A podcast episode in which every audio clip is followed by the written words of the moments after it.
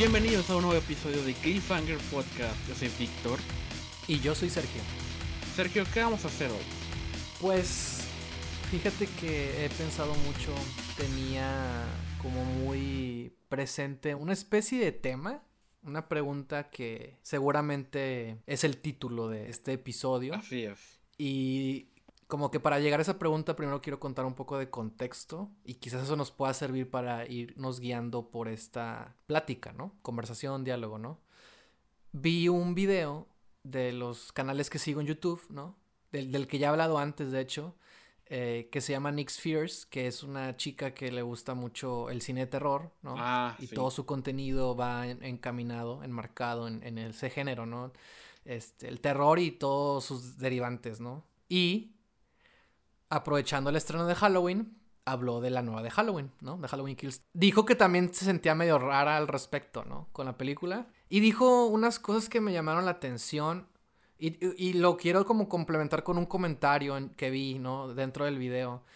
Y hablaban de, de cómo tenemos como este, este morbo o esta obsesión con los villanos, ¿no? O con los asesinos en serie, por ejemplo. O sea, cómo em, Michael Myers, pues es justamente eso, ¿no? Se supone que es un, pues es un asesino, ¿no? O sea, y que humano hasta cierto punto. Digo, ya ahorita y otras secuelas también exploran como una faceta más sobrenatural, ¿no? Invencible, inmortal y lo que tú quieras. Menos favorable para el personaje, en mi opinión. Pero sí.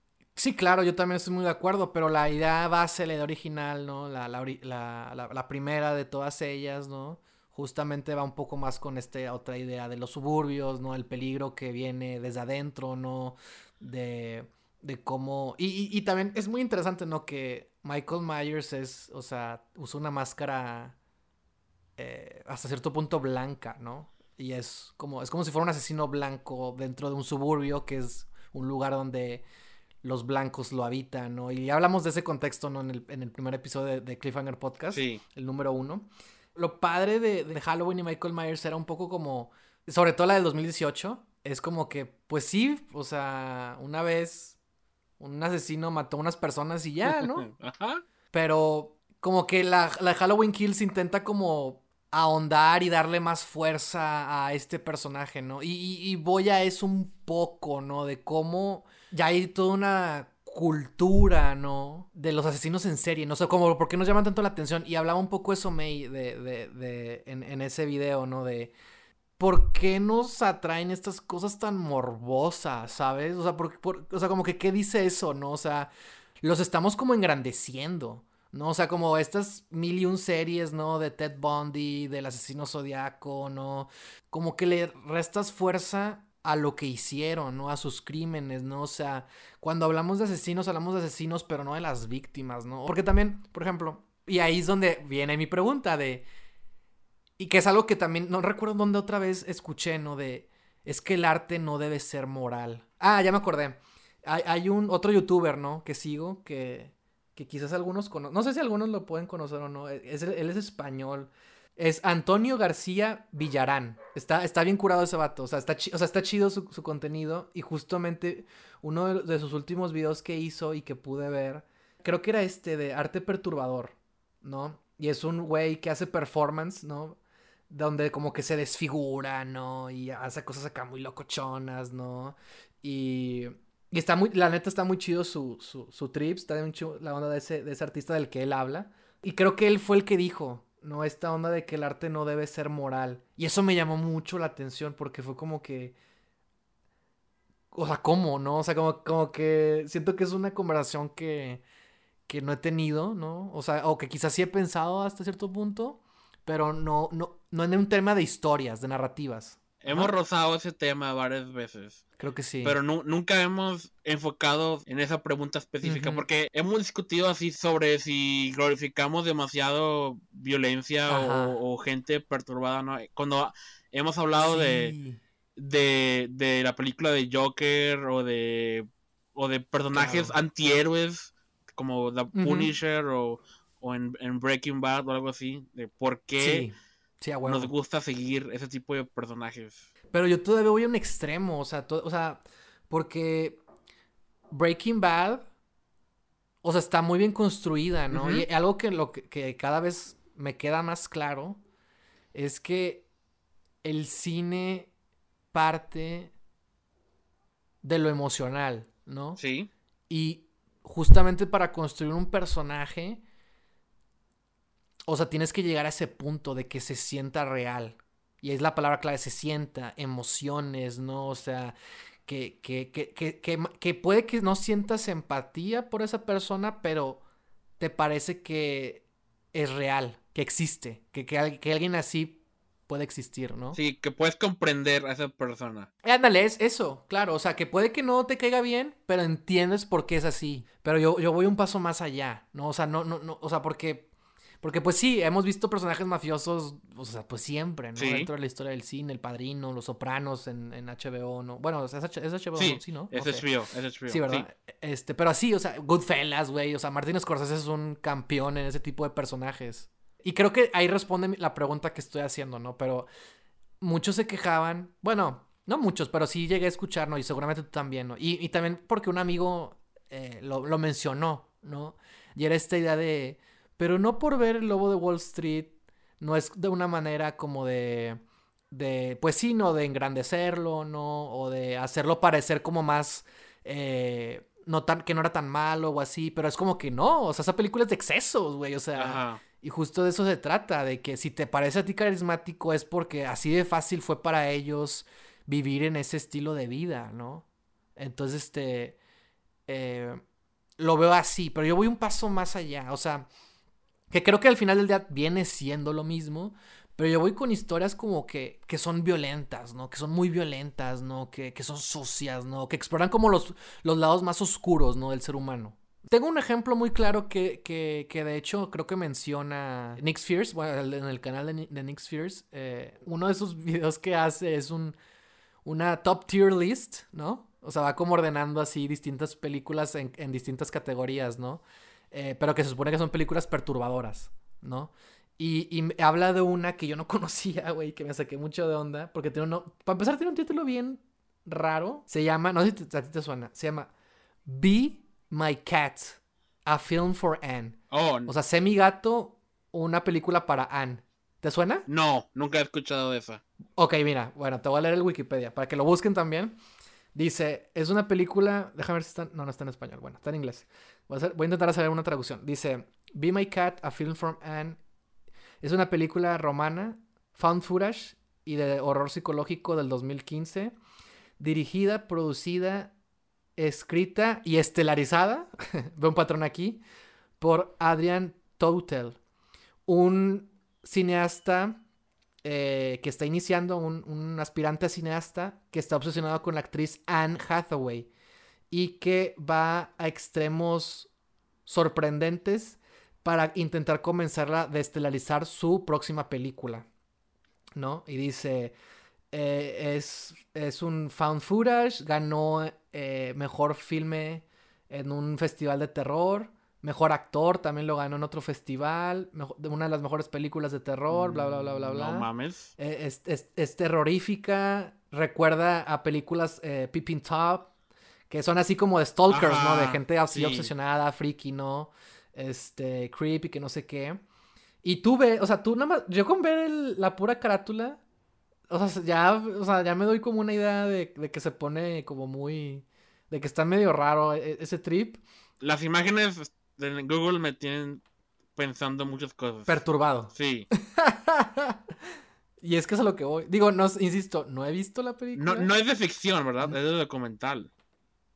No, sí es ficción. Sí, obviamente es ficción. Ah, ok, ok, ok. Es que sonó como que era documental Sí, sí. y a la madre. Ok, ok, ok. No, no, no, no mames. Es fan footage. Ya. Es como, es Ah, como fan eso fue lo que me ficticio. engañó. Sí. Que- ok.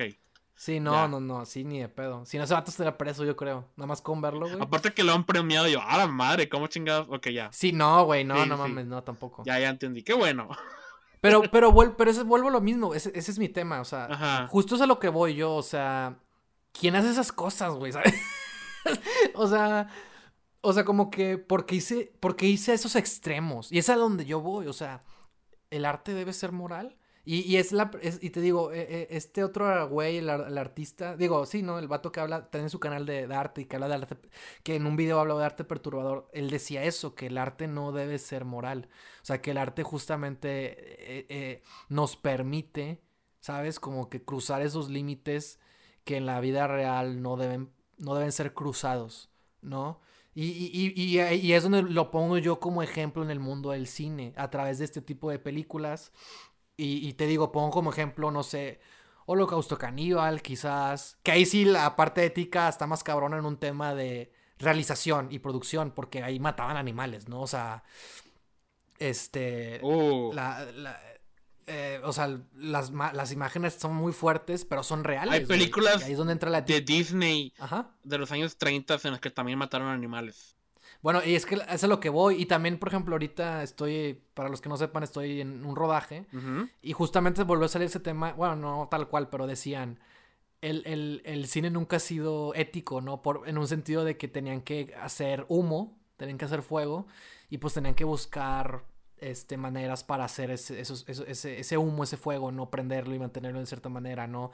Y hablaban de eso, ¿no? De como, pues sí, o sea, cuando uno hace cine, este, para conseguir eh, fuego, humo, este, a veces, eh, por ejemplo, también pienso en la de, la de Tarkovsky, no la he visto tampoco esa, que es creo que la del espejo, en donde tienen que quemar una casa, ¿no? Y de hecho la queman y luego no salió bien la toma, entonces tuvieron que volver a construir la casa, algo así, para volverla a quemar, una cosa, una cosa así. Este, también, por ejemplo, el catering o sea, estamos comiendo y todos como en, ya sabes, pues en plástico. no, sé si, no sé si ese es como biodegradable o algo así, pero es como que pues todos estamos comiendo, somos una crew, comemos todos los días, es desayuno y comida, este, no solo son los platos, es también, este, a veces complementos, este, son los, los, los cubiertos, este, ¿sabes? O sea, también la típica, güey, cuando estás en, en un rodaje el agua es embotellada, güey. Bueno, sí, algunos tienen sus termos y lo que tú quieras, pero la manera más fácil de darle agua a la crew y a, los talentos, los actores, todos ellos, a toda la gente de producción es agua embotellada. Entonces también pienso en eso, o sea, la basura, la contaminación, este... Digo, obviamente, pues es más cómodo y así. Pero esa, también ese es mi punto, ¿no? De que me, me dio risa que, que dijeran eso porque tengo, estoy pensando justamente en lo, en lo, en esta idea de, bueno, yo lo digo más en, en, pensando en las piezas, ¿no? En las obras, pero tampoco puedo dejar de lado el cómo llegamos a ellas, los procesos, el llevarlas a cabo, ¿no? Que, que ahí es donde, bueno, si el arte quizás no debe ser moral, la realización, los procesos, sí son morales. No, sí, sí hay un respeto. Pero me llama mucho la atención, pues, como simplemente eso. O sea, como vuelvo a lo mismo. porque Bueno, no sé si por qué nos atraen, pero. Bueno, también, pero tener la oportunidad de en una narrativa explorar los límites de, nuestra moral. Vamos a verlo así. Sí, ok. Este, y qué bueno que tocamos este tema justo ahora, en mi experiencia. Este, porque y es, también la, oportunidad perfecta de discutir lo que me ha pasado en los últimos meses, que no sé si lo he mencionado en el podcast o no, a lo mejor lo, mencioné tantito, no sé. Quizás una vez, quizás una sí, vez. no me acuerdo bien, pero para los que no sepan, eh, los últimos meses, no me acuerdo cuándo empezó esto, probablemente como a mediados de septiembre, digámoslo así. Ah, ok, ok. Estoy medio obsesionado con historias reales sobre asesinatos o, o casos así bien cabrones, este, grotescos sin resolver. Eh, si te interesa saber cómo empezó esto, es culpa de una serie en YouTube este, de BuzzFeed este, llamada Unsolved. Este, que, que mm hablan de casos sin resolver, o como el nombre lo dice, unsolved. Y hay dos como series separadas de unsolved. Una es de cosas sobrenaturales y otra es sobre asesinatos o, casos de crímenes. Y también he visto la sobrenatural, pero la que me, encantó fue la de los crímenes, ¿no? Porque aparte aparte los dos hosts tienen muy buena química, entonces también lo hacen todo muy entretenido, ¿no? Pero los detalles de los asesinatos. Eh, son lo que, ah, tengo que admitir, capturó mi imaginación y, he, estado pensando mucho en ello. Ya, como que ha, estado bajando ese, ese costumbre o gusto en mí, como que ya le paré a mi pedo un poco, ¿no? Pero si me, hubieras visto en septiembre, octubre, estaba de oh, todos los días de que, y me, eché todos los videos de esa sección en el canal. Yo creo que ya no hay ninguno que no he visto.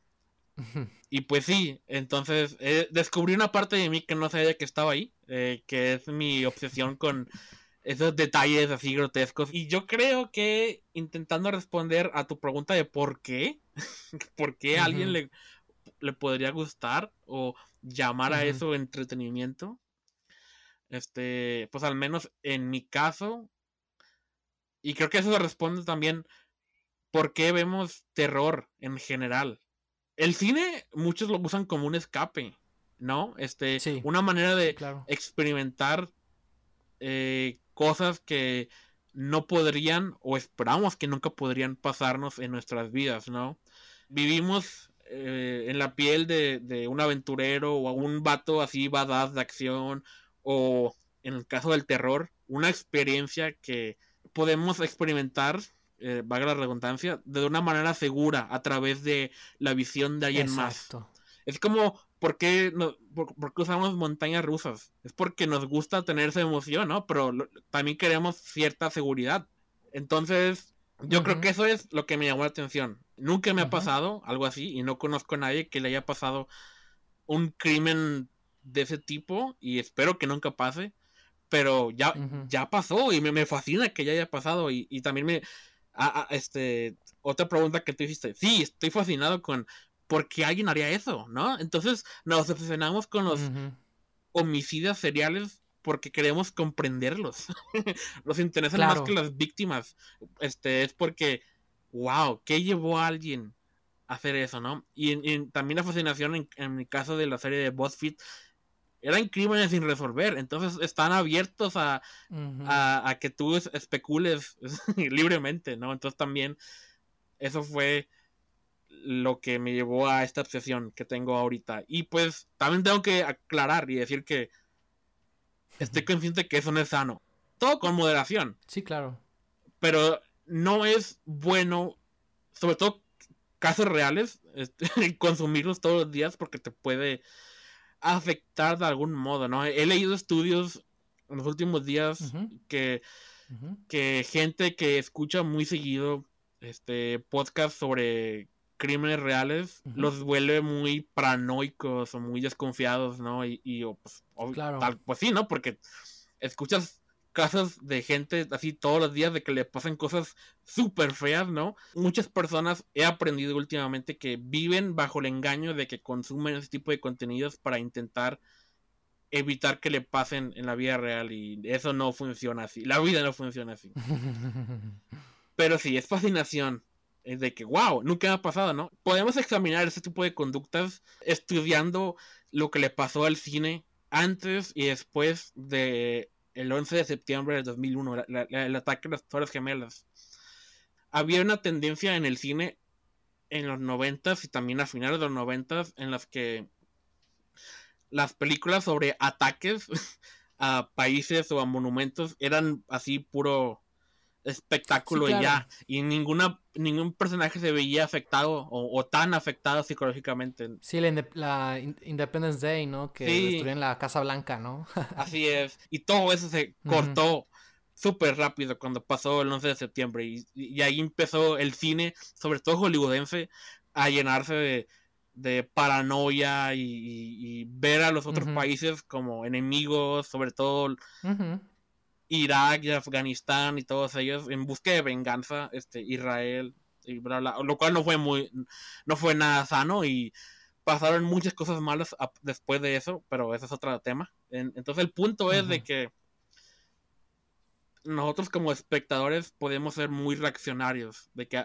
este, sobre todo ahorita que claro. yo estoy viviendo una vida bastante cómoda y en su mayoría feliz, como que a lo mejor una parte de mí intentó complementar eso con experiencias como esas de, ver casos de asesinatos y de crímenes, ¿no? Porque al parecer mi vida estaba, estaba como que le, le faltaba emoción o, a lo mejor estaba emocionalmente lo suficientemente fuerte como para poder ver eso como algo de entretenimiento. Y estoy seguro que si me pasara algo así o alguien que yo conozco, ya se va a cortar ese, ese gusto en mí, ¿no? Pero por ahora, eso es lo que, lo que estaba consumiendo. Ya no tanto, como ya dije. Y como ya dije también, aclaro que todo con moderación, eh, pero supongo que es eso, ¿no? Es como eh, vivir una experiencia a través del cine, este, dirigida por un autor para poder experimentar lo más cercana posible, pero sin que te afecte, ¿no? Ya, ya cuando se acaba la película y ver los créditos, ya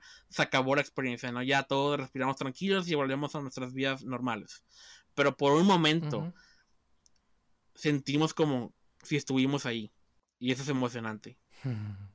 Sí, eso está, eso está padre, o sea, y, y creo que también, te digo, como que, como que nunca había puesto la pregunta tan tajante pero como que tener, simplemente después de haberla manifestado, o, sea, el arte debe ser moral. O sea, y esto obviamente aplica con el cine debe ser moral. Como que una parte de mí le gusta, ¿no? Le gusta pensar que sí. ¿Sabes? Que sí, que, que, que, que sobre todo desde la óptica que tú planteas, ¿no? De, de, aquí no debe haber reglas. ¿Sabes? O sea, está permitido que no haya reglas. Este. Pero vuelvo a lo mismo, o sea, que no sea moral implica pues muchas cosas, ¿no? Y, y, es que también quizás lo pongo como, quizás no, quizás es, algo que, que, una pregunta en la que todavía me resisto a su respuesta tan clara porque, porque pienso en el poder de las narrativas y, y va un poco con lo que estabas diciendo, ¿no? De cómo cómo Estados Unidos puede propagar una agenda ideológica, ¿no? Después del ataque a las Torres Gemelas y que incluso en el cine se manifiesten ciertos valores, ¿no? Antisemitas, ¿no? Anti-Medio Oriente, ¿no?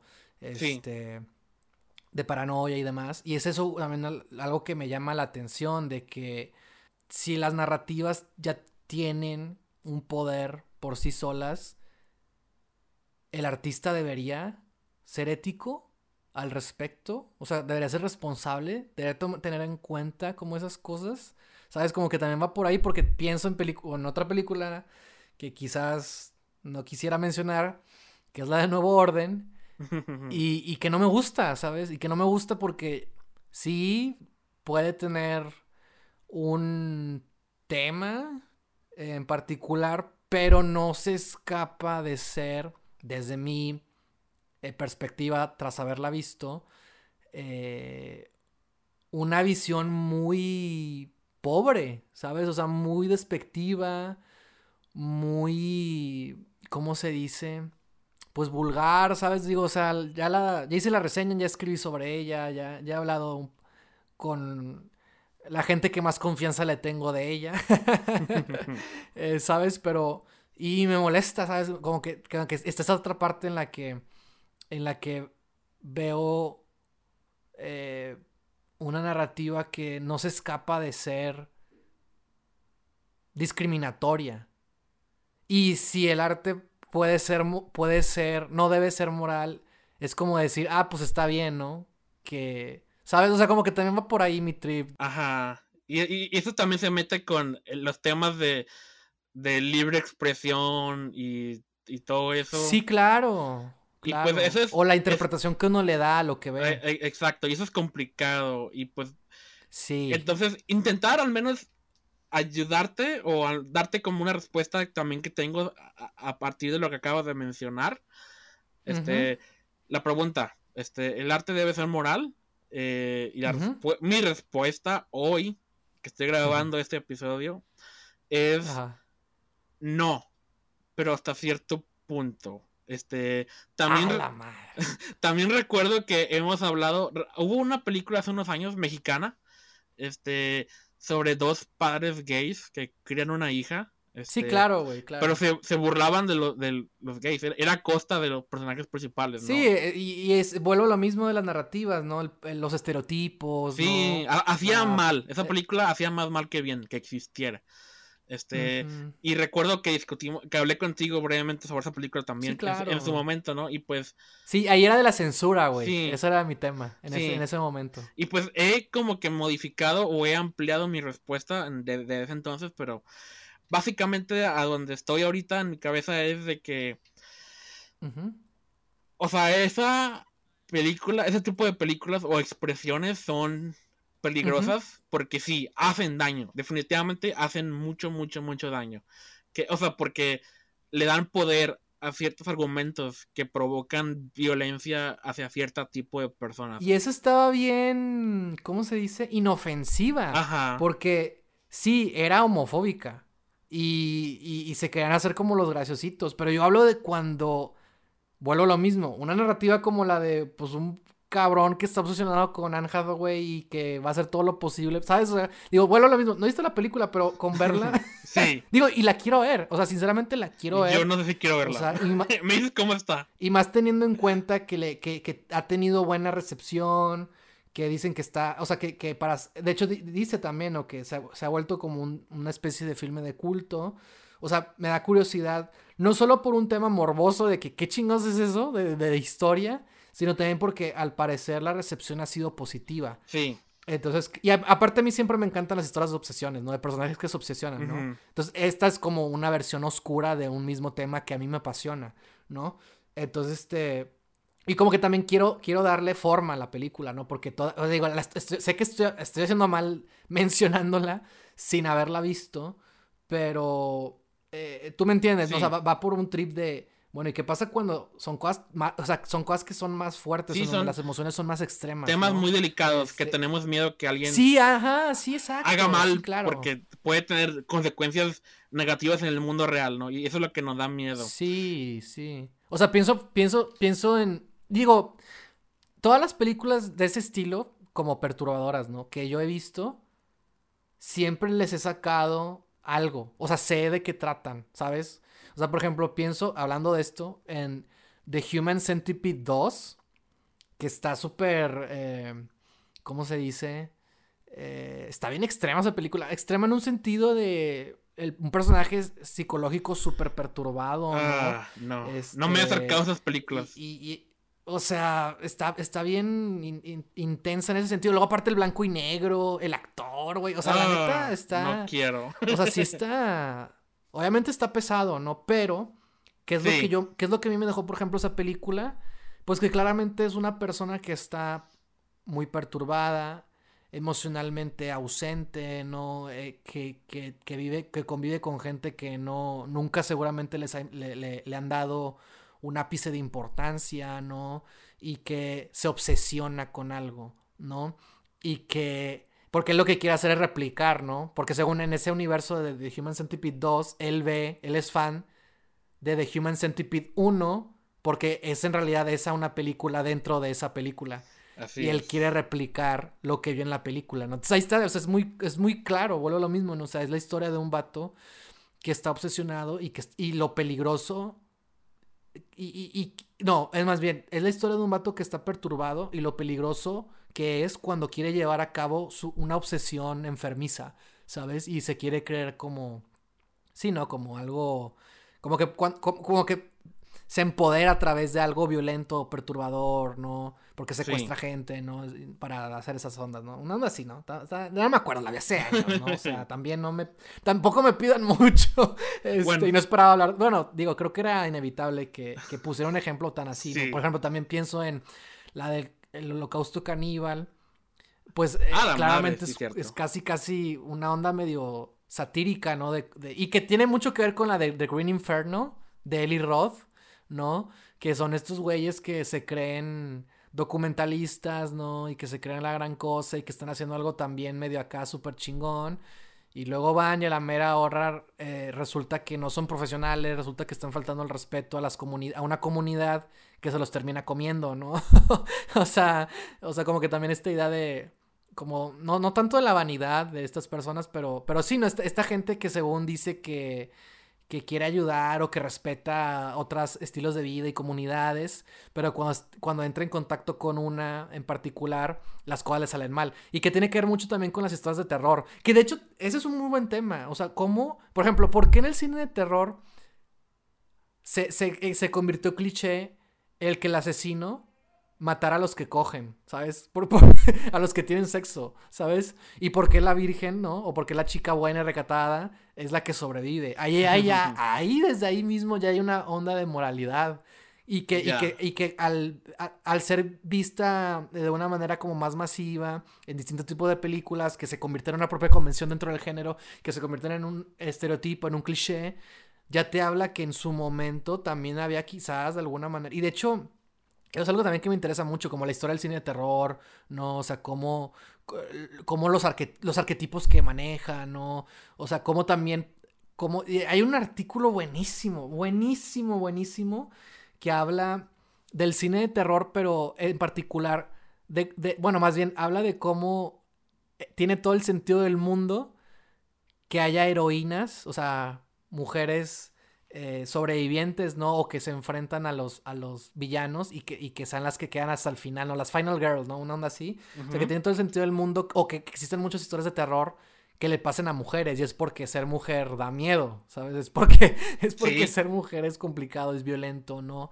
Y tiene todo el sentido del mundo que existen narrativas en donde se, sean encasilladas a enfrentarse a situaciones extremas y difíciles, ¿no? Y que también eh, habla la autora de cómo incluso el cine de terror les permite reivindicarse, ¿no? Y no ser nada más víctimas, ¿no?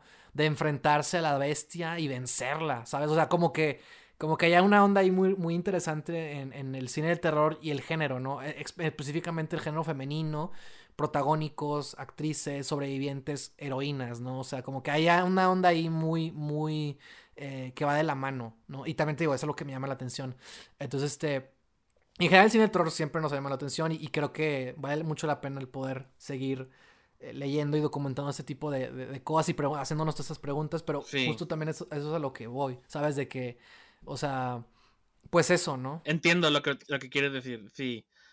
Eh, y, es muy complicado, así como todos los temas que estamos así atravesando en esta conversación son muy complicados y es por eso que todavía no se ha resuelto, completamente nada en, el mundo, de que siempre vamos a tener ese tipo de discusiones. Y sí, claro. Como ya dije, al menos mi postura es que sí, e-, el cine no tiene que ser moral este, hasta cierto punto. Claro. En el sentido de que todos tenemos libertad de expresión, ¿no? Y si sí, claro, consideramos que el cine es arte, que yo creo que sí lo es, este, debemos de, dejar que cada quien pueda hacer su arte claro. libremente y, así como todos son libres de crear su propio arte, todos también somos libres de criticar el arte de los demás, ¿no? Y es, por eso que también es complicado el tema de las cancelaciones y de los, los backlash cuando pasan cosas en internet porque sí sí eso también es todo un tema queremos un este, cuando hay un, este, una cancelación a, un, arte o a una persona, es porque en general gente en internet sobre todo se ponen de acuerdo de que, oh, esto no nos gusta y queremos dejar que detener eso que no nos gusta que pase. Y, pues y, justamente eso, la justificación es una onda moral, ¿no? De que según ellos, o sea, eso les incomoda y lo usan como pretexto para cancelar. Digo, también no quiero generalizar, pero muchas veces así pasa, ¿no? De que la, gente enojada de Twitter se enoja porque algo no les gustó y hacen mucho berrinche al respecto. ¿no? Así es. Y pues eh, la pregunta de si eso está bien o está mal es depende del caso, ¿no? Hay, hay casos en los que vale mucho la pena este, expresar nuestro descontento con ciertas situaciones y hay otras que ah, son, son berrinches que no valen la pena. Pero sí, sí, los casos en los que sí vale la pena quejarse o, expresar descontento, estoy totalmente a favor y pues eh, no, es un tema complicado porque varía de caso en caso. Pero lo que quiero decir con todo esto es que, pues, eso es parte de la libertad de expresión, también expresar claro. que no nos gusta algo, ¿no? Ya cuando el arte tiene que ser moral, en mi opinión, es cuando... Es cuando pasan cosas malas. este. Directamente debido a la película o, eh, o, obra de arte de la que estamos hablando. Cuando. Cuando se tratan mal a las personas en la producción o maltratan animales. Sí, claro. O, o por ejemplo, sí, lo que acabamos de, lo que pasó hace poquito con lo de la película de Alex Baldwin, ahí sí es cuando es un tema mm. delicado, ¿no? De que, ok, sí, eso no debió pasar. Y, pasó por muchas circunstancias que no debieron de, suceder desde un principio, pero claro. ahí sí es cuando debemos de esforzarnos de hacer las cosas bien. Quizá no lo que sea que sea el producto eh, final o la expresión artística que le demos a ese producto, sino durante la realización es cuando debemos de cuidar. Este, este. Sí, 100%. Sí, nada que ver con de qué trata la película, sino lo moral de cómo tratas a las personas durante de, la película o qué estás haciendo que afecta a las personas. Ahí sí es cuando es inaceptable este ser trabajar de manera inmoral ya lo que diga tu película es, punto y aparte. Eso ya eso lo podemos discutir también. pero lo que sí es un no es que tu película le hagas daño directamente con tu película, como lo que pasó con, con Shelley Duvall en The Shining o cosas así que ya hemos discutido. A eso sí está mal. Pero claro, claro. alguna expresión como la de la nueva orden? Sí. Obviamente tenemos yo yo no la he visto, así que no puedo ser, tan, ser tan conciso como tú, porque yo aún no puedo tener una, opinión, una opinión completa. Pero basándome en lo, poco que sé y en lo que tú me has dicho, no estoy de acuerdo con lo que la película representa, pero al mismo tiempo respeto que esa película exista hasta cierto punto. Este, porque es una visión o una expresión artística de alguien más. Y estoy en contra de lo que hice. claro. Pero pues es libertad. Es que justamente va por la idea de este este güey puede ser un no sé, intolerante. Digo, no hablo de específicamente de Michel Franco, director de Nuevo Orden, pero en general, ¿no? En general. pienso también en la de Pink, que es la película que hablabas ah, sí, homofóbica, Pink, se llamaba. mexicana. Sí. Este, ah, mira estos güeyes, o sea, pueden ser intolerantes, pueden ser homofóbicos, no sé, pueden ser machistas, pueden ser clasistas. Transfóbicos, xenofóbicos, todo eso, sí. Y, deja tú eso, o sea, todavía el poder de las narrativas que, de las que son capaces de hacer, ¿no? Como que en, su, o sea, su arte, como que su arte... Digo, obviamente va a ser juzgado por la persona que sea, por lo que sea que haya visto. No, pero es como que... Como que a mí me llama mucho la atención que Michel Franco no, no se dé cuenta de las cosas que, que planteó ahí. Este, en donde los malos son los pobres, güey, no mames. Y los ricos son los pobres. Son los pobres en el sentido de que, ay, los están matando, ¿sabes? O sea, es como, es como que no mames. Sí, son las víctimas, este, los, los, ricos en su película, sí. Sí, exacto. Ay, pobrecitos ricos, güey, los están matando, ¿no? Este, y los malos son los, los jodidos, ¿no? O sea, todavía, todavía violenta, ¿no? A través de su narrativa la condición de la clase social, de una clase social pues más baja, ¿no? O que no es eh, burguesa, ¿no? Que no es eh, rica, ¿no? Y es como que no puede ser, ¿sabes? O sea, pero, o sea, va, en ese sentido, ¿no? De que, ah, pues, pues, pues no, a, mí, a mí sí me causa algo, ¿no? A, mí definitivamente me causa algo, y no solo a mí, digo, obviamente todo fue una controversia en Twitter, el tráiler de Nuevo Orden, y luego desde que no juzgas una película si no la has visto, y estoy de acuerdo, ¿no? Este, pero también confirmé que no estaban del todo equivocados. con Tus miedos fueron confirmados cuando visto la película, sí. Sí, claro, claro, ¿no? Y, y vuelvo a lo mismo, pues sí, la película trata de lo que trata, pero no se escapa de tener una visión, este, autoral, personal y subjetiva del director que la hizo, ¿no? Y es como que no sé, se me hace como muy curioso. Y digo, también es como también, quizás también esta visión que yo propongo es también muy fascista, ¿no? De, ay, todos tienen que ser buenos, ¿no? Sí. Y, no, ¿verdad? Y lo, que tú dices es cierto, ¿no? De la libertad de expresión y pues en el arte aplica al 100%, porque al final del día tú te expresas de la manera en la que tú te sientes más cómodo, ¿no? Y para algunos va a ser pintar, para otros va a ser cantar y para otros va a ser a través del cine, ¿no? Pero como que para mí siempre, y ya hemos hecho podcast, ya hemos hablado de esto, ¿no? Ya hemos hecho episodios pasados donde yo, al menos yo siento una responsabilidad. Sí, y deberías tener. Contar las historias que estoy contando. Y no puedo escaparme también de que, va a haber gente que no le va a gustar o va a haber gente que va a tener su propia interpretación y demás. Este, pero al menos yo estoy intentando... Digo, porque también también lo he visto del otro lado, ¿no? O sea, también yo, digo, cuando estaba adolescente, ¿no? Obviamente, también he pensado de que, ah, me encantaría hacer una historia que sea la más oscura que haya hecho, ¿no? Que sea una historia violenta, ¿no? Que sea la historia, una historia tipo thriller, ¿no? De un criminal, ¿no? Y que, y que haga eh, crímenes muy violentos, ¿no? También pienso en estos personajes, ¿no? Que son como, que según estos son artistas, ¿no? Y, y pero en realidad son criminales, ¿no? Y, ellos, y según ellos, este... Es, se creen acá la gran cosa, pero no les quita que en realidad son pues unos asesinos, ¿no? Este y como que también lo veía como una onda medio bueno, no tan así, simplemente como, como que en ese momento quería, se me ocurrió una idea que podía ser como algo interesante en una situación de una película de un asesino, ¿no? En la que eh, hay un policía, ¿no? Como que también seguir ciertas convenciones del género, ¿no? Chidas. Pero mi propuesta era esa, como que quiero que sea lo más, algo súper oscuro, súper violento, súper controversial, ¿no? Y tengo una imagen muy, muy, muy, muy, muy fuerte, ¿no? Fuerte no en un sentido gráfico, sino en un sentido más como de, de símbolo, yo creo, ¿no? De símbolos, ¿no? Como de, de estar en un lugar sagrado, ¿no? Eh, para realizar un acto profano, ¿sabes? Vamos, vamos por ahí.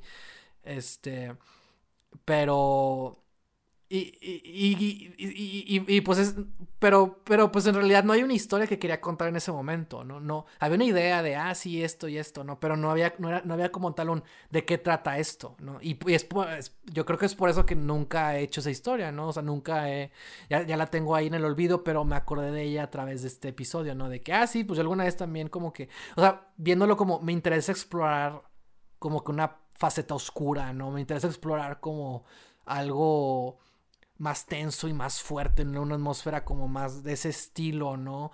Este, no, nunca tan fuerte como el cine perturbador que existe, ¿verdad? Y bueno, lo mismo también pienso en la de Mártires, ¿no? La película francesa. Eh, y es como que también me deja algo. O sea, porque sé que trata de algo. O sea, por, y quizás es eso. No, o sea, al final del día, toda obra tiene una, vamos a decir, técnica no, o sea, tiene una, una, o una estética, ¿no? Vamos a ver mejor como estética, tiene una estética, ¿no? ¿A qué me refiero con estética, no? O sea, tiene una paleta de colores, ¿no? Tiene en una pintura ciertos trazos, ¿no? Ciertas composiciones, ¿no?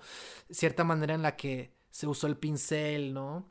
En el cine, pues hay películas que van a ser muy perturbadoras, que van a ser muy violentas, que van a ser muy gráficas, que van a ser muy controversiales.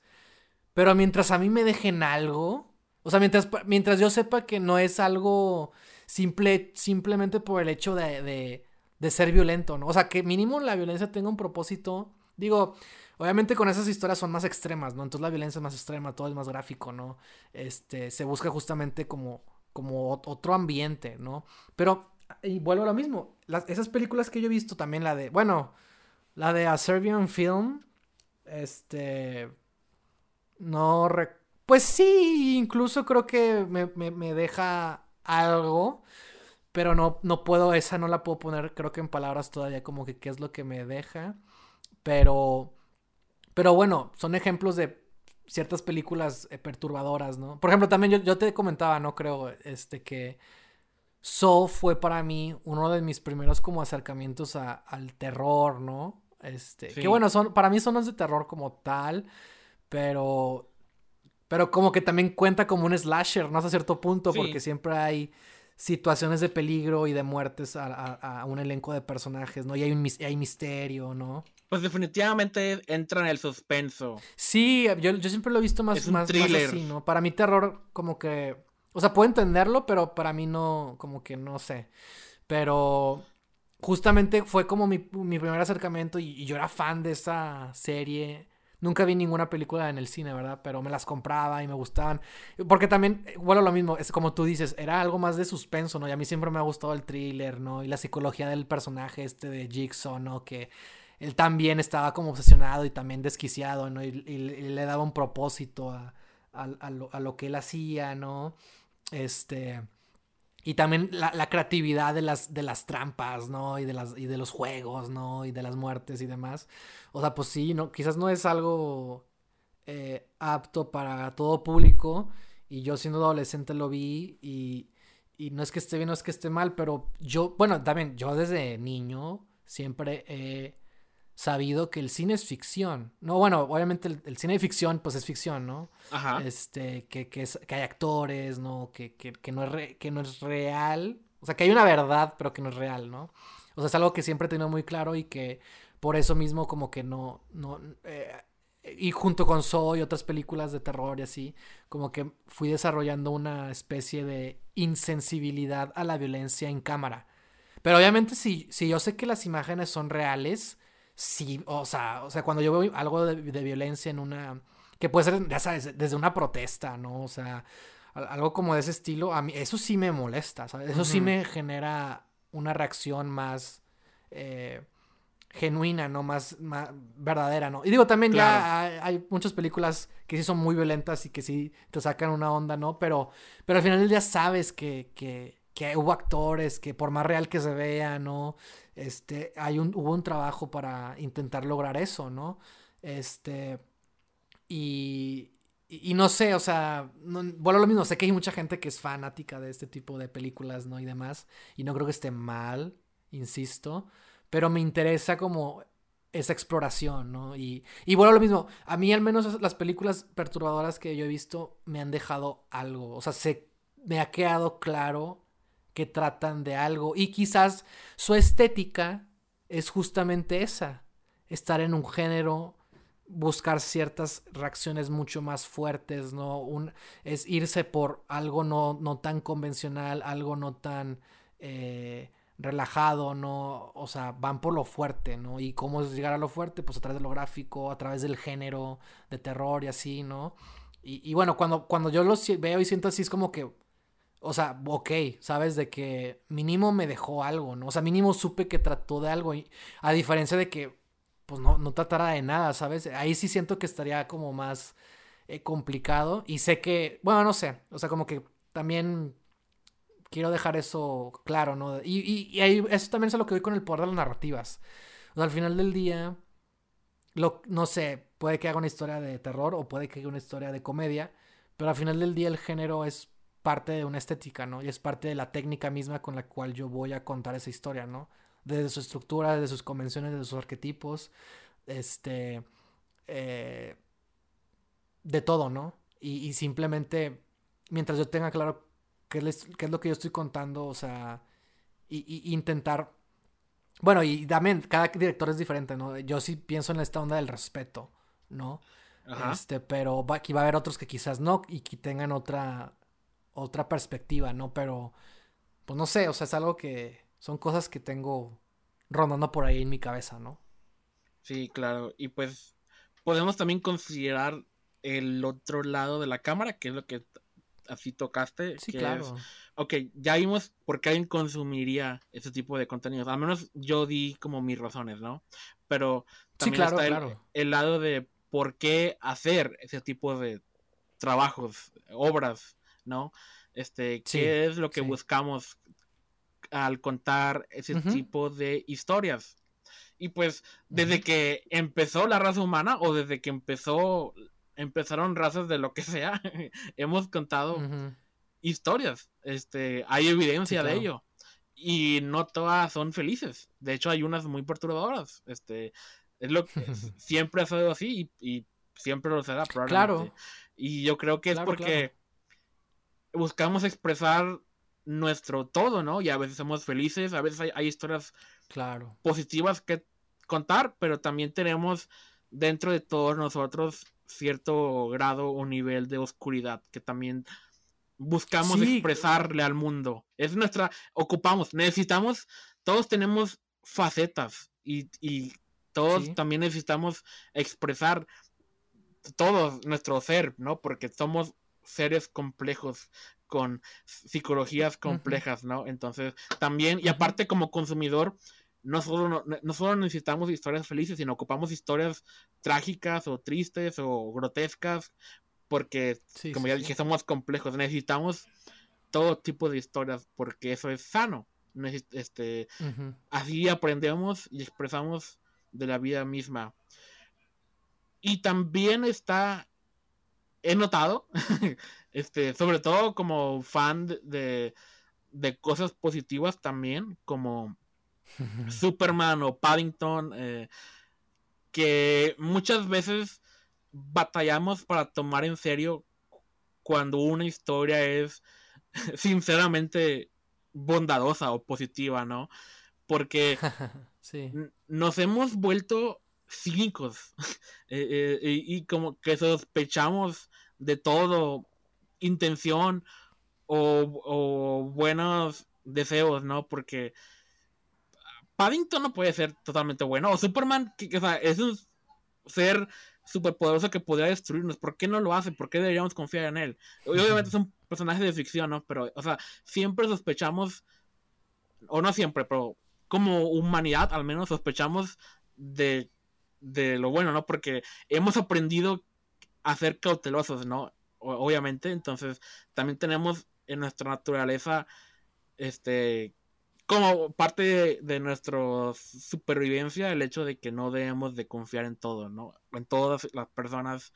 Yo creo que eso se traduce en que creo que las historias este, negativas o historias trágicas creo que son más fáciles de comprender porque hemos sufrido, ¿no? Eh, o sea, en, cuanto a... Sí, porque ahí es cuando vemos retratado en una obra de que, ah, claro, así es el mundo realmente. Si te descuidas te pasan cosas malas y todos podemos ser heridos. Este, y casi nunca le damos espacio a, a personajes este, totalmente bondadosos. E incluso tenemos los términos de Mary Sue, Gary Sue, de que así.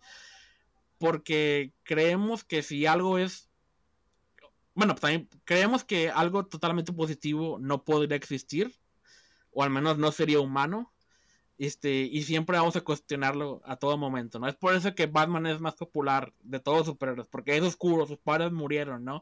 Es un justiciero que es, busca venganza de, la maldad que sabemos que está corrompiendo nuestra sociedad, ¿no? Entonces, eh, entonces mis dos razones es que todos tenemos facetas y aparte creo que somos en su mayoría seres muy cínicos que desconfiamos de la bondad pura y, ocupamos escudarnos de todas intenciones que veamos sospechosas y creo que creemos más en las historias grises que en las eh, de bondad pura.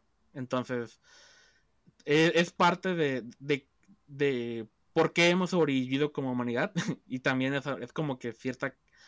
Es, algo muy complejo que yo no estoy totalmente capacitado para explicar o siquiera comprender completamente, pero es una teoría que llevo formulando y que aún no tengo así totalmente todas las respuestas, pero creo que es algo tiene que ver con eso, entonces. De hecho también, o sea, me interesa este tema porque por ejemplo, también mencionaba esta película de, de, Anne Hathaway y el vato obsesionado. No solo porque el vato dirige, produce, escribe y protagoniza.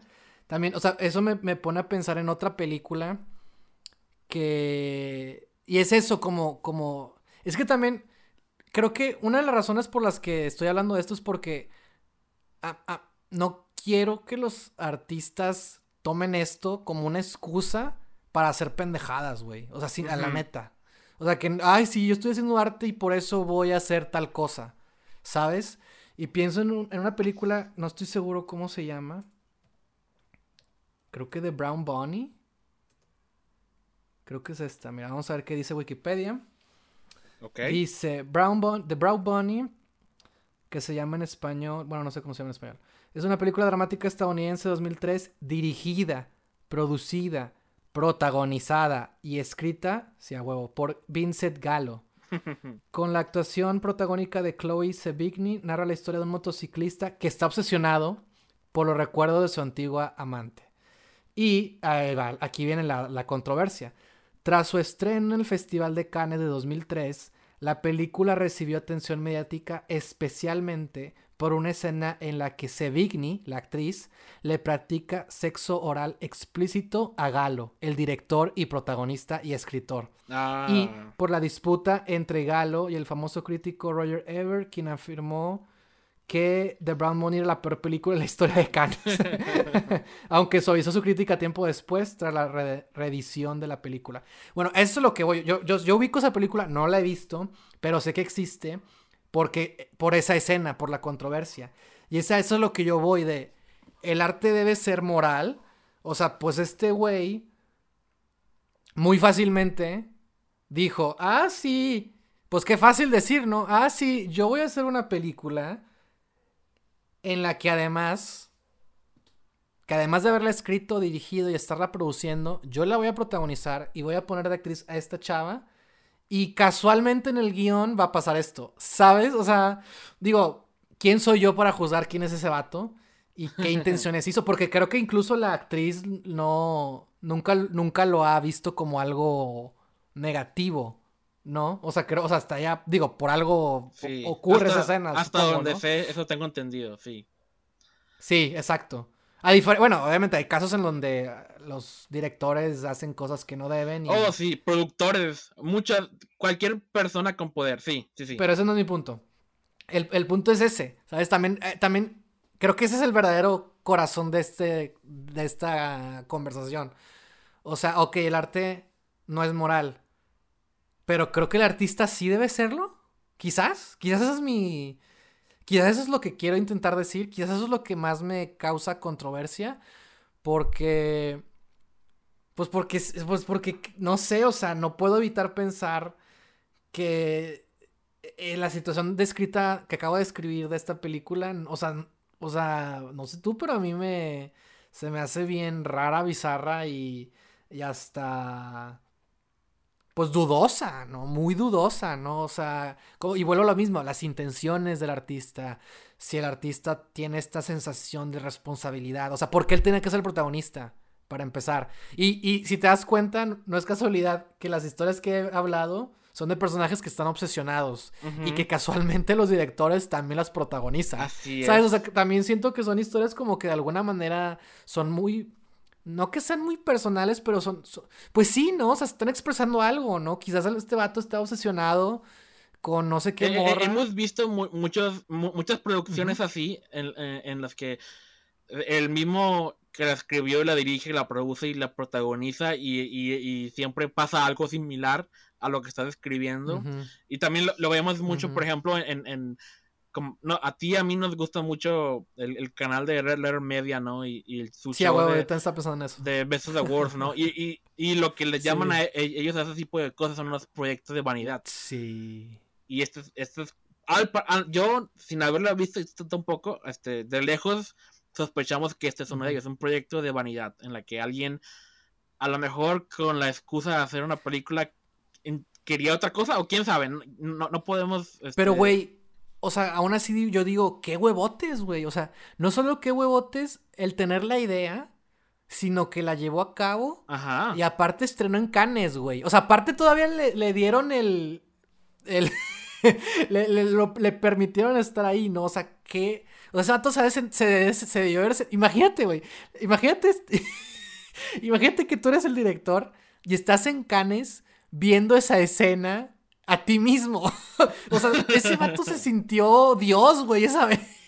Me imagino, O sea, solo puedo como imaginar. vanidad, vuelvo a lo mismo, ¿no? Sí. Digo, no, no soy yo para juzgarlo, no lo conozco, no he visto la película, quizás estoy juzgándolo Sí. me, por estar, estarme dejando llevar por esto, pero también dices, güey, o sea, ¿por qué tienes que ser, o sea, bueno, va, está bien, la historia, pero ¿por qué tienes que ser tú el... Ajá. el- porque pues sí, no, o sea, muchas veces los guionistas, pues, ponemos parte de nosotros, ¿no? O no podemos escapar de nosotros en las historias que contamos. Claro. Este, pero la, todavía el decir, ah, sí, yo soy el actor, ¿sabes? Y trabajar con la actriz de... Y, hacerla consciente de esa escena y que iba a ser con él, ¿sabes? Es como si yo... Bueno, no sé. No, no voy a poner ejemplos porque no. no, por favor. No. Quizás sea malo, inapropiado. Sí. Pero simple. No, o sea, no puedo escapar la idea de que era un vato que tenía autoridad. Ajá. Y que de alguna manera su actriz, pues le respondía a él. Eso es, ese es mi punto. Así es. Eso, eso me huele mal, ¿sabes? Me, se me hace muy raro. Se me hace no moral. se me hace inmoral. Ajá. Entonces, ahí es también donde entra mi, mi cuestión. Sí. De si el arte debe ser moral. Y bueno, quizás ya lo respondí, ¿no? Quizás el arte no debe ser moral, pero el artista sí, ¿no? Y tener conciencia y, y demás. Porque también muchas veces, a veces pasa que, pues sí, no, uno explota, ¿no? A a los actores, ¿no? A su crew de trabajo, ¿no? Eh, estar en un set siempre es muy tenso y que haya gente como con malicia, ¿no? Que te haga malos comentarios, ¿no? Que, que se ponga pesada y que luego todavía sea tan transgresora como que todavía te, te intimide de esa manera, ¿no? O sea, este, te, te vulnere, ¿no? O sea, se aproveche de su, de su posición de autoridad para ejercer, pues sí, ¿no? Su poder sobre ti ahí también va mi, mi, mi lo que yo planteo, ¿no? Pero bueno, lo mismo, pues eso es el artista, ¿no? Y, y el arte quizás debe ser. Pero bueno, quizás también viene la pregunta de: ¿el arte debe ser separado del artista o no? Eso, es, es, este otro tema completamente diferente y súper complejo. y, y, pues. Y la, la, manera más corta de responderlo, este, y que es una respuesta que ya medio dije y sé que Nunca va a satisfacerle a nadie, pero es, es como mi, mi respuesta. Eh, que, porque yo, yo, yo también, así como tú, he pensado mucho en este tema eh, toda mi vida, sobre todo los últimos años, ¿no? Con cosas que han pasado en el mundo y etcétera, etcétera. Tú, tú ya dijiste la, la clave de, que el arte no tiene que ser moral, pero el artista sí. Y, es lo que yo dije hace rato, de, que todos tienen la libertad de expresión, de hacer su arte y que diga lo que, lo que quiera que diga. Y lo, a, lo que yo sí pongo límites en cuanto a si yo declaro que algo es inmoral o no, es cómo se hizo la película, bajo qué, qué, condiciones. Si hubo gente lastimada o maltratada o animales, este, cualquier cosa mala que haya pasado, eso sí ya es inaceptable en mi opinión. Pero mi filosofía de vida, este, es, yo, y creo que siempre seguirá siendo eh, una frase que acabo de googlear quién la dijo porque no, sabía quién la dijo. Al, parecer la dijo Jean-Paul Sartre, que no sé si sabes quién es, ah. y no sé si sabes la frase, que es tu libertad termina donde empieza la de los demás. Eso es la mm. respuesta a la vida que yo he encontrado en, en experiencia como humano en este planeta. No la encontré en la religión, no la encontré en las enseñanzas de un mentor, la encontré en esa frase. y, esa es mi filosofía. Mientras no le hagas daño a nadie, tú puedes vivir como quieras. Eso es básicamente lo, que, lo que quiere decir. Entonces, no suena nada atractiva esa película, como tú la describes, para mí. Pero mientras sea cierto lo de que esta actriz no todo fue voluntariamente y no hubo nada así raro. consensuado. Ajá, entonces, pues todo bien. La película no, suena bien para mí, pero pues bien por ellos, supongo. siempre y cuando todo eso sea de que, ah, ok, todos estaban conscientes de lo que estaban haciendo y todo, nadie salió lastimado y todo salió como se planeó y, y pues sí, eso es lo, único, pero si, nadie salió lastimado, entonces me va a llamar lo demás. Puedo no ver o no ver tu película, me puede gustar o no gustar, y me puedo quejar si yo quiero, porque también es mi derecho. Y incluso, incluso también es mi derecho peticionar que eh, esa persona trabaje o no trabaje después. Es totalmente mi derecho. Si veo que algo está mal o no, pero así es como se manejan todo. Y no es un sistema perfecto, pero así es como yo veo la vida. y también hablando ya como un artista, si puedo llamarme así, o alguien que aspira a hacer mi arte y que sea visto por personas. Este, espero si algún día me encuentro en una situación en la que tengo poder, este, espero no abusar de mi poder y también espero si algún día trato un tema sensible, tener el respeto necesario y tener un por qué hago esto, ¿no? Que creo que es lo, la clave de lo que estamos hablando, ¿no? Si vas a, tratar un tema así, tienes que tener una razón o que sea, que, o sea, no, no, tienes que, pero idealmente tienes que tener un porqué a lo que estás contando. ¿Por qué cuentas esa historia? ¿Y por qué tienes que ser tú? No, tienes que, o sea, eres un artista, es tu chamba, es parte del trabajo. O sea, toda decisión lleva una justificación que sustenta una, pues sí, una parte creativa, ¿no? De una narrativa. Sí, sí, definitivamente. Entonces, creo que todos, así como yo dije, somos libres de hacer nuestro arte y tú lo puedes cagar, pero idealmente, este, eh, tú tienes que tener un porqué y, y, y pues sí, tratar con respeto a las personas, a tus personajes y a tu crew, actores y todo eso. Entonces, es, delicado y siempre vamos a... siempre van a salir eh, huecos en mi filosofía, ¿no? Que tendré que resolver en el futuro eh, cuando sea necesario.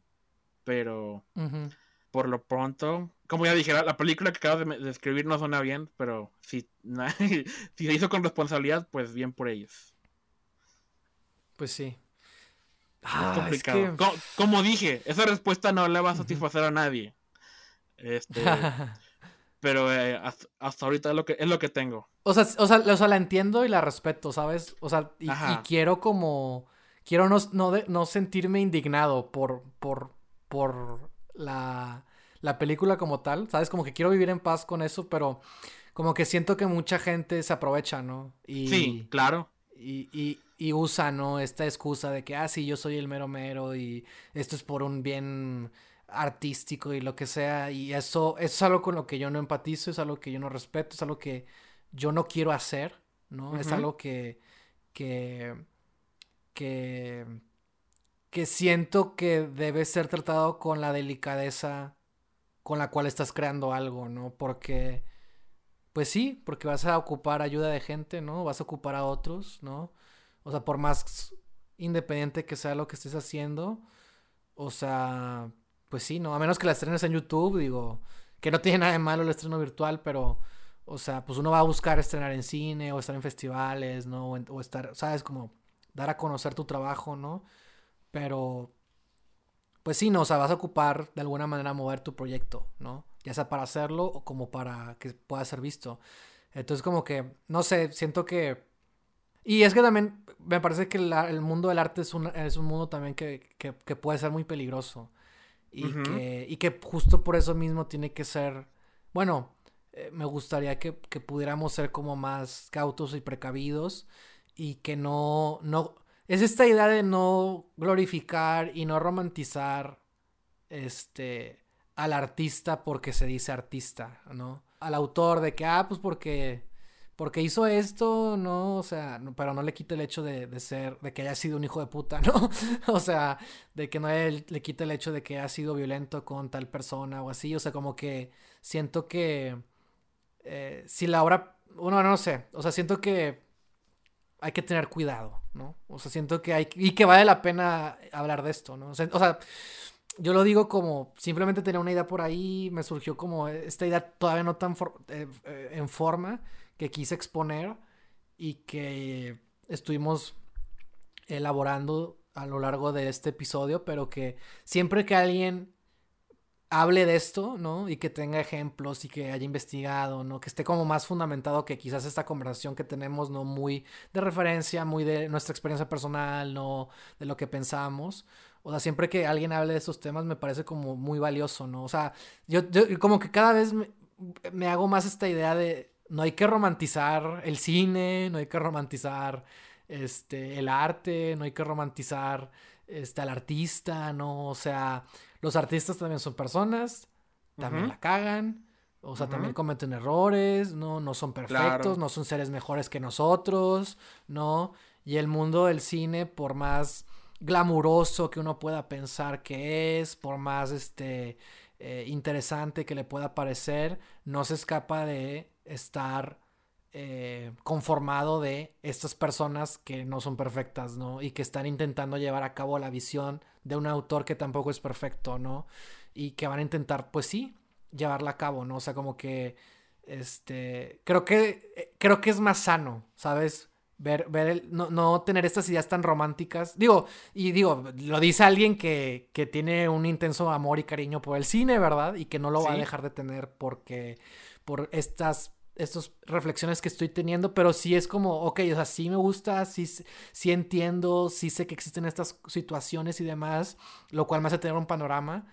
Y es como que, o sea, sí está chido esto, pero también es como que, a ver, o sea, como que como que hay que tener los pies siempre en la cabeza, ¿no? Porque pues hay gente mala, hay gente que va a buscar manipular, va, va, va a haber gente que la va a regar, ¿no? Va a haber, va a haber gente que, que, que no, no va a haber veces que, no las, que todas las experiencias que tengas no van a ser tan buenas, ¿no?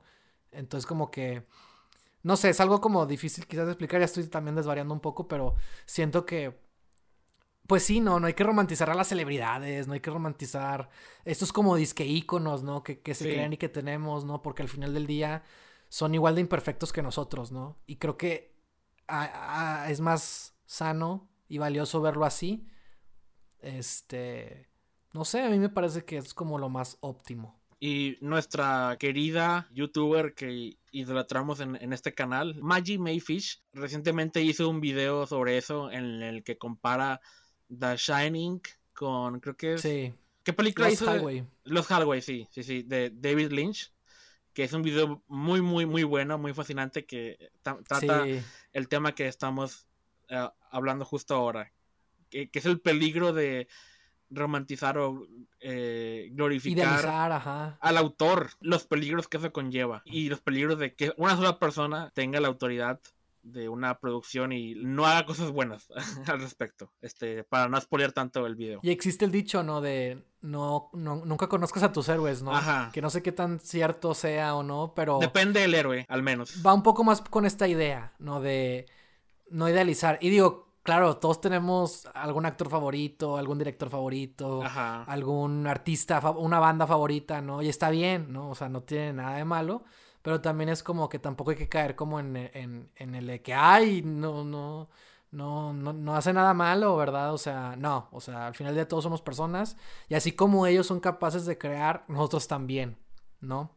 Y, y así como nosotros somos imperfectos, ellos también lo son, ¿no? O sea, como que es más sano verlo así y siempre tratar las cosas con honestidad, ¿no? Sobre todo tu arte, siempre es algo que... Ese es mi mantra, así como Víctor tiene el suyo. El mío es que no no hay que aspirar por un cine perfecto, sino por uno honesto. Porque si tú tienes tus intenciones claras, si tú, si tú sabes qué es lo que quieres con tu historia, con lo que estás contando, eh, vas a poder justificar cada decisión que tomes y sobre todo también tenerle respeto a la gente que te acompaña en, a llevar a cabo tu pieza, ¿no? Entonces, este, siento que... Y hay muchas cosas, porque también hay muchas cosas que se hicieron con nada, ¿no? Con, con poquito dinero, ¿no? O sea, hay muchas historias de éxito. Digo, también no hay que. Vuelvo a lo mismo de la idealización, pero este, historias eh, masivas, ¿no? Famosas, populares, que se hicieron con, con, pocos recursos y que eso nos da el poder a nosotros de que pues no tenemos que ser eh, o estudiar o vivir en tal lado, sino que todo va de. Tu, la, tu obra va a saber resonar siempre y cuando tú seas honesto con ella, ¿no? Y es algo que también hablamos en este rodaje, ¿no? De de que no, que están grabando con tal cámara, o no, que, que, que, cuál cámara es mejor para grabar y así. Es como que, pues es que eso no importa. Lo que importa es que tú seas consciente de tus recursos, de tus limitantes, pero sobre todo de qué es lo que quieres hacer. Y ahí es donde entra lo creativo. No con, ah, es que tengo tal cámara. ¿De qué te sirve tener la cámara más chingona del mundo si no sabes cómo usarla? O sea, sí, ¿no? Va todo por ahí, ¿no? Entonces, mejor con tu cámara humilde, ¿no? Hay gente que hace cosas con su celular, o sea, este, cada vez hay más maneras de poder eh, tener una cámara, acceso a una cámara. Entonces, como que pues no hay excusas, ¿no? Y, la creatividad, siempre ahorita también YouTube y, Y, el, y, hay, mucho, hay muchos canales de YouTube, hay muchos videoensayos, hay mucho contenido, hay muchas películas, ¿no? Hay muchas series, cada vez... Eh, eh, eh, la, esto de la tecnología también nos ha permitido ser más creativos y también el poder compartirlo con mayor facilidad o el tener acceso a, a gente, a fans, a, a, crear una comunidad propia. Y eso está chido. Pero también siento que, o sea, pues sí, ¿no? O sea, ser creativo nunca va a tener nada de malo. Este, porque siempre va, y sobre todo más si lo podemos como, si podemos ser claros con nosotros mismos, con estos con nosotros mismos, para poder plasmar aquello que, que queremos, pues, manifestar, ¿no? Estábamos hablando de temas sensibles que hay que manejar con respeto. Este. Claro. Bueno, pues. claro. También ha, habido muchos ejemplos de obras que quizás tenían las mejores intenciones, pero que terminan haciendo daño eh, debido a que manejaron mal cierto tema o, o, al menos no le hicieron justicia a la historia que está, intentaban contar, ¿no? Eh, hay varios ejemplos. Por alguna razón, ahorita solo estoy pensando en... Hace unos años, creo que fue el primer FIC al que asistí. Eh, recuerdo que fui con varias personas, incluyendo nuestra querida amiga y compañera de Cliffhanger, Carla. Vimos un cortometraje llamado Victoria, que... Ah, sí, claro. Que básicamente... No deberías decirlo por si, ah, si llegan a escucharnos. ah, vale madre. Mejor solo descríbelo. Eh, bueno, sí, básicamente trata de una mujer que es violada. Ese es el tema. Ya, para no, ofrecer tanta información. Eh, claro, ok, ok. El cortometraje en mi opinión, y sobre todo en la opinión de, Carla, oh, oh. refleja muy mal e, ese asunto. Este, y a lo mejor es síntoma, de, a lo mejor, probablemente es síntoma de que es un, tema tan sensible feminista que fue obra de un autor hombre que quizá no consultó con mujeres o gente víctimas sobrevivientes de estas terribles circunstancias. Quizá, no, no sé, no he, investigado, pero al menos esa, es la impresión que me da esa, ese cortometraje, ¿no? Y creo que es una manera muy importante de, de ayudarte a tratar un tema con respeto, es hablar con personas que tienen que ver sí, claro. con el tema que intentas retratar en una película. Este, ya sea, ya sea con psicólogos o sobrevivientes o quien sea que te dé más perspectiva sobre lo que estás hablando. No solo te enriquece a ti como autor, sino claro que enriquece la película también y, Exacto. y no puede más que ayudar. Y pues muchas veces, sobre todo temas feministas, son muy mal manejados por autores hombres que, que es claro que muchas veces no consultaron lo suficiente o no saben tanto de lo que hablan y, y pues también es, es, síntoma de que no hay muchas oportunidades para mujeres en la industria, entonces cuando cada vez que se habla de un tema así, a veces las personas equivocadas son las que tratan ese tipo de temas. Pero bueno, el punto es de que siempre trata de involucrar a gente que esté más cercana al tema que tú, ¿no? Este, sí, claro. No es malo que un autor blanco, este, este, heterosexual, hable de, de algún tema que está fuera de su manera de vivir, ¿no? Y, muchas veces puede salir una, un gran producto de ese autor. Pero. Todo depende del cómo. Creo que no, no es tan difícil y, buscar personas que sepan más de lo que habla de ese tema que tú y, y pues si no puede más que beneficiar al producto final. Entonces, muchas veces esa es la solución a tratar temas delicados, es consultar con alguien que sepa más que tú. Volvemos a lo mismo del poder de las narrativas, ¿no? O sea, y que quizás esta persona se dejó llevar por algo llamativo lo morboso, ¿recuerdan lo que estamos hablando en un principio? O sea, se dejó llevar por algo así y si la historia trata de una mujer violentada, su narrativa la violenta otra vez, ¿no? Al, verla en una condición de víctima, quizás. No sé, yo no vi ese corto, pero vuelvo a lo mismo, es, es lo mismo de esta idea del, del poder de las narrativas, ¿no? Y la responsabilidad del artista, ¿no? Y, sobre todo su sensibilidad, ¿no? A, a, temas que son delicados, como dijo Víctor, y que... Y que es cierto, ¿no? O sea... Pues sí, no, no tengo mucho más que decir. Este... Y eso siempre ayuda, y no solo en temas delicados, no en todo. O sea, obviamente siempre es bueno tener opinión de otros o de expertos en un tema en particular que, quieres, que se quiere tratar, ¿no? Es muy habitual en documental, pero en ficción estoy seguro que también ocurre, ¿no? O sea, también pasa, ¿no? Que uno pregunta de si su historia tiene que ver con un tema de salud, pues uno va y le pregunta a alguien que sabe de esos temas para poder hacer su historia creíble, ¿no? O sea, Christopher Nolan y las físicas, la física del espacio con Interstellar, ¿no? O sea, digo, la ficción al final del día te permite eh, no estar apegado a la realidad, pero, o sea, cuando tocas temas, cuando tocas, eh, pues sí, ¿no? Eh, situaciones tan concretas y particulares, pues siempre es importante estar empapado. Porque, porque si no lo estás, ya me da una idea de, de que estás haciendo esto por las intenciones quizás equivocadas, ¿no? Y que solo te estás dejando llevar por, ah, no, pues es que se me ocurrió esta idea y no estás buscando algo más profundo, algo más significativo, algo más emocional y por lo tanto algo más humano y cercano con las experiencias personales, ¿no? Entonces, este, pues sí, va, va de la mano con todo lo que estamos diciendo. Y yo creo que, pues nada, es un buen punto para, para volver a poner en, en, en, nuestras manos esta idea de el poder que tienen las narrativas aunado con el rol del artista, ¿no? O sea, qué tan comprometido está con el tema y de qué manera está abordando la historia que quiere contar.